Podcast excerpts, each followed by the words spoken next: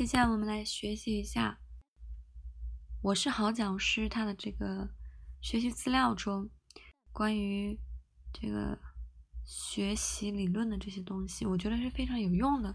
第二章就是关于职业素养，我一直很好奇，他会说讲师职业素养是哪些？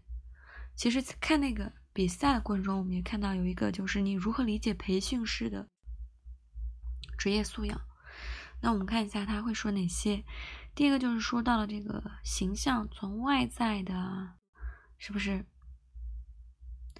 和内在的吧。还有你的职业行为，还有一个就是你的职业道德规范，还有你的专业能力。从这个四个维度吧，还有一个自我管理。我觉得就是从五个维度来讲一下。第一个就是你的这个形象，对吧？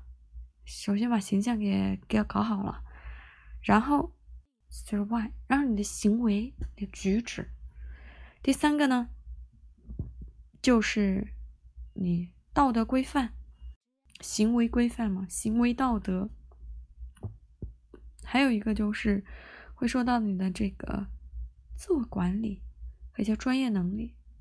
其实导师主要就是说你外在的形象、你的行为、你的行为体现的道德规范，然后再说到你的这个专业能力以及自我管理。其实我觉得我比较关注的可能是啊，这个我们要不今天换一种讲法。从后面看到前面，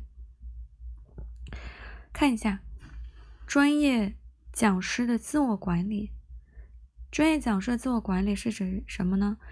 是指讲师为了实现自己的培训目标，提高培训效能，最大限度发挥自己的潜能，所进行的自我认知、自我分析、自我评价、自我激励、自我规划、自我控制、自我调节的过程，做好自我管理。不仅仅可以促进专业的培训师自我发展，还可以促进组织提高绩效和稳定发展。我觉得这个也很重要了。比如说，你培训师有一个很好的外在，你的行为、你的道德都非常不错，你专业能力很强，但是你会发现，总总有人会挑刺儿的，是不是？你的培训大纲、什么计划不一定有人认知和认同，然后你怎么样去认知？你怎么样进行自我的情绪的？心理的、学习的各个方面的调节、认知啊、分析啊、评价、激励啊、规划，因为别人是有一个培训师，有一个导师的，你呢，你就是你自己的导师，是不是？所以这是我对于专业讲师自我管理一个认识。第一个就是自我管理的客观条件和主观动力。为什么要自我？客观条件是什么？那主观动力是什么？这个应该来说是很少的，我们看一下，嗯，这个应该还是挺少的，就是看一下这个，呃，它的客观条件和主观动力是什么呢？第一个就是实现自我管理的基础是什么？有实现的内在动机。具有自我教育、自我管理的能力。呃，比如说，专业的讲师既是教育者，你也是受教育者，教学相长嘛。那普遍受过高等教育，学识啊基础肯定是要高的，是不是？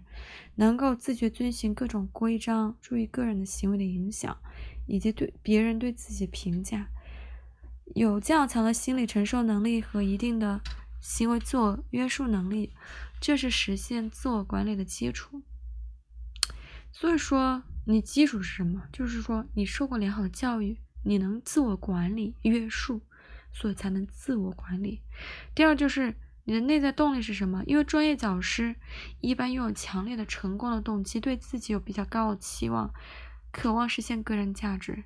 有提高自身能力的自我需求，愿意承担和挑战工作，而且作为知识性人才，专业讲师自尊心、自信心普遍较强，对自己能力有信心，不喜欢别人太多的管制，也强烈的自我教育和自我管理的愿望。这是实现自我管理的内动力。就是怎么说，管理啊，是一种自我管理，我一种力量驱动力。为什么？因为我想要实现更高，我要成为更好的讲师，我要实现企业管理角色的升级迭代，对不对？我需要那种自信心和自尊心非常强。我差了，我自己努力补。我自信心了，我也不希望别人太多管制。我自我管理，就像你现在学生学习的时候，很多人是一种自学的状态，自我喜欢学习，有内在动力。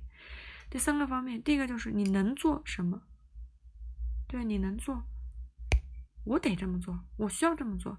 第三个就是具备自我教育和自我管理的能力，就是专业的讲师既是管理者，是被管理者，是不是？